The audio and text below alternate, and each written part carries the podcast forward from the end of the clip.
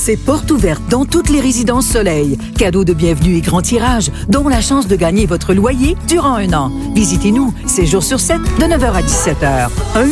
1-800-363-0663.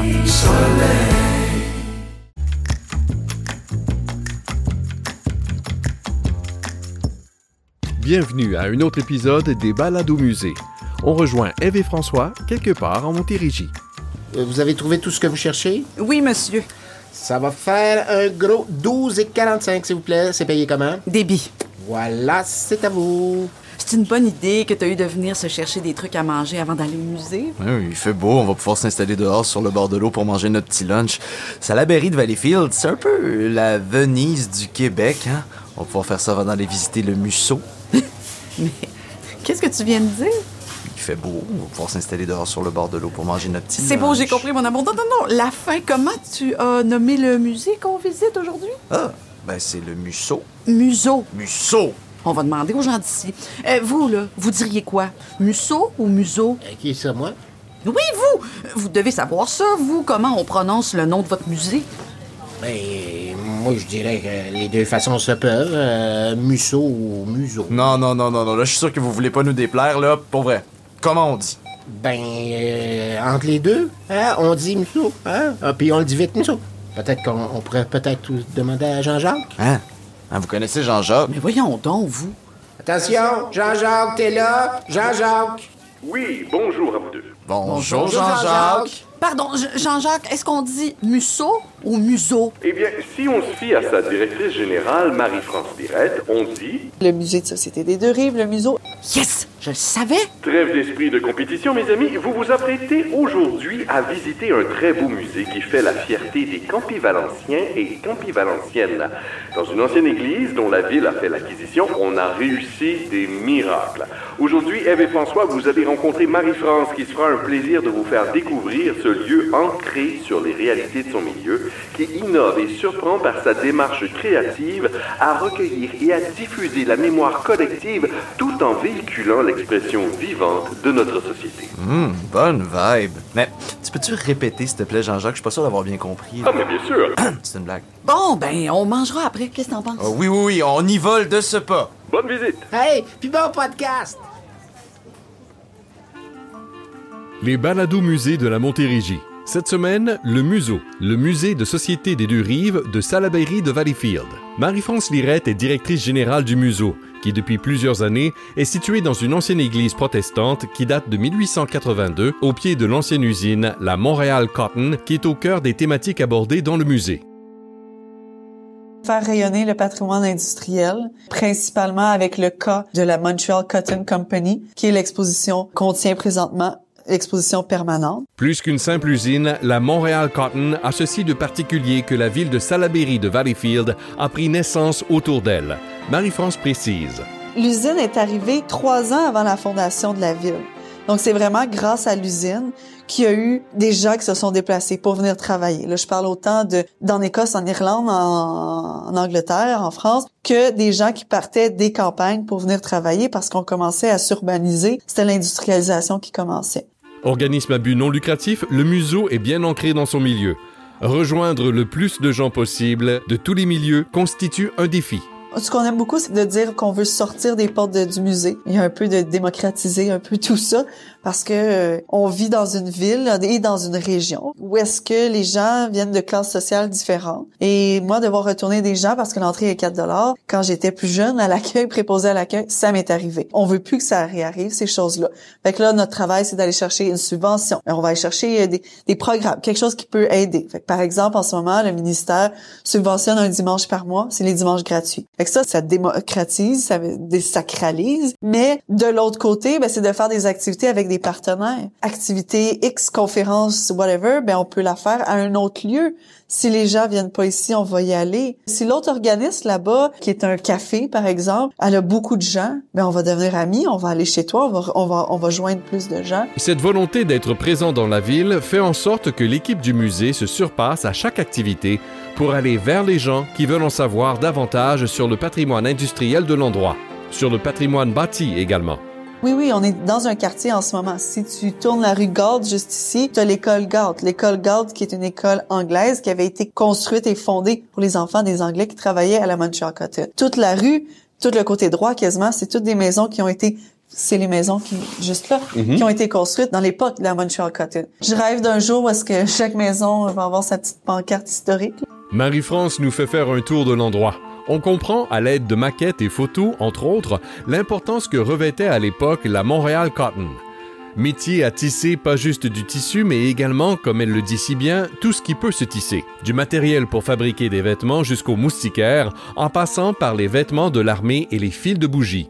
On a quelques photos, ballot de coton. On part du ballot de coton, puis on a des exemples de comment est-ce qu'on arrive à faire un fil, comment est-ce qu'on arrive à le tisser, à le teindre et à le sortir de l'usine. Le museau porte également un regard sur les conditions de vie des travailleurs de l'usine dans ses premières années d'existence. Photographie intéressante ici, j'aime bien la présenter. On voit clairement, euh, ça c'est le petit côté social, mais on voit clairement qu'il y a, il y a le, le boss, puis les employés. On voit qu'il y a des, des visages un peu jeunes. On comprend qu'à l'usine, ben, on engageait à partir de 10 ans, mais 8 ans avec des, sous- avec des, faux papiers. Rappel important qui est le fil conducteur de l'exposition permanente et qui est le cas de plusieurs endroits au Québec et ailleurs dans le monde. Ce que je vous parlais tantôt, là, le service de milice, ça aussi, c'est une belle preuve que la ville s'est créée, je veux dire, assise sur euh, les fondations de la Montreal Cotton. Comprendre, respecter et évoluer avec l'histoire. Voir également comment les francophones ont dû s'adapter. Si on continue l'exposition, ben, on est rendu dans le fil. Là, il est encore trop épais. Fait que, c'est toutes des procédures, des, des façons de faire. Il y a un tableau ici intéressant, le tableau bleu. Des mots qui sont en français, mais traduits en anglais, mais je veux dire, mal traduits, parce que les, les Français comprenaient pas bien. Donc, euh, par exemple, la, la bobineuse, c'était la spooler. Le, le wheeler, c'était l'oiler. Mais tu sais, c'était traduit dans le, dans le langage euh, en français, là.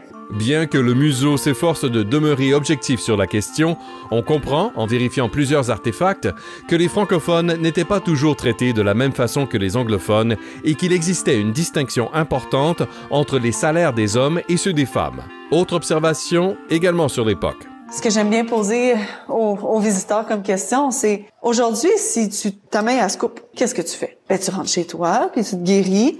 Pendant ce temps-là, tu as sûrement une assurance ou quelqu'un qui va t'aider à, à payer tes trucs, etc. CSST, whatever.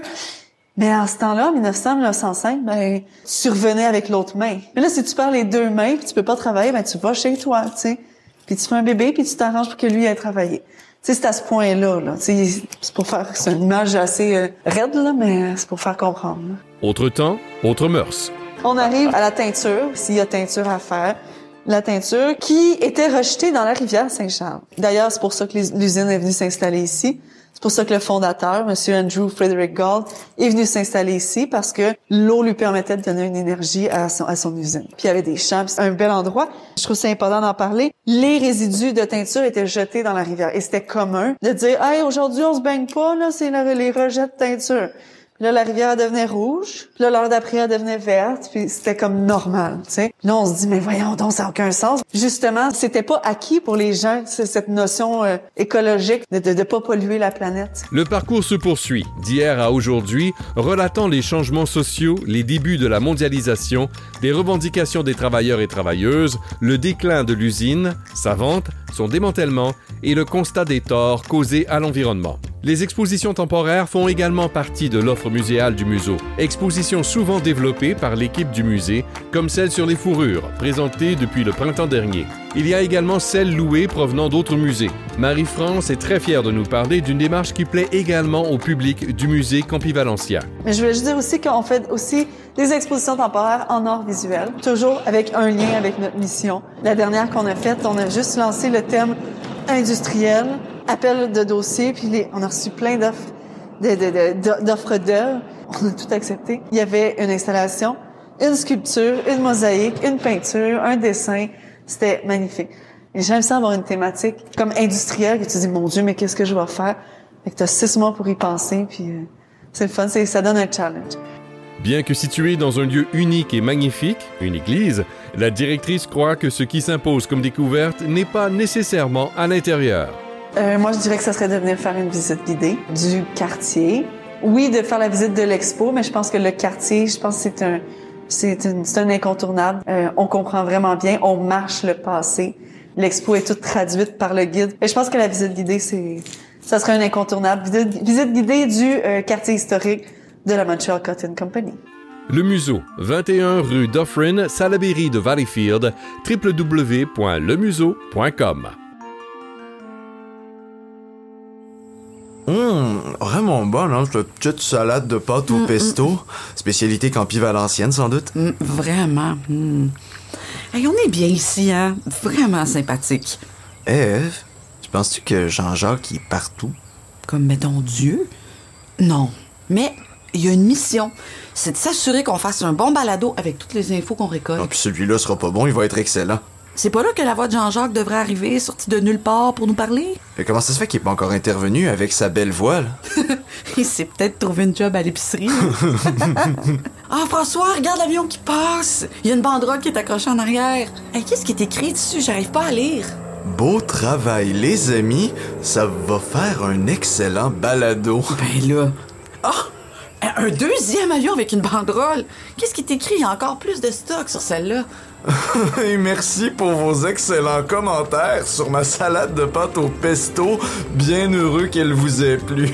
Ben voyons donc.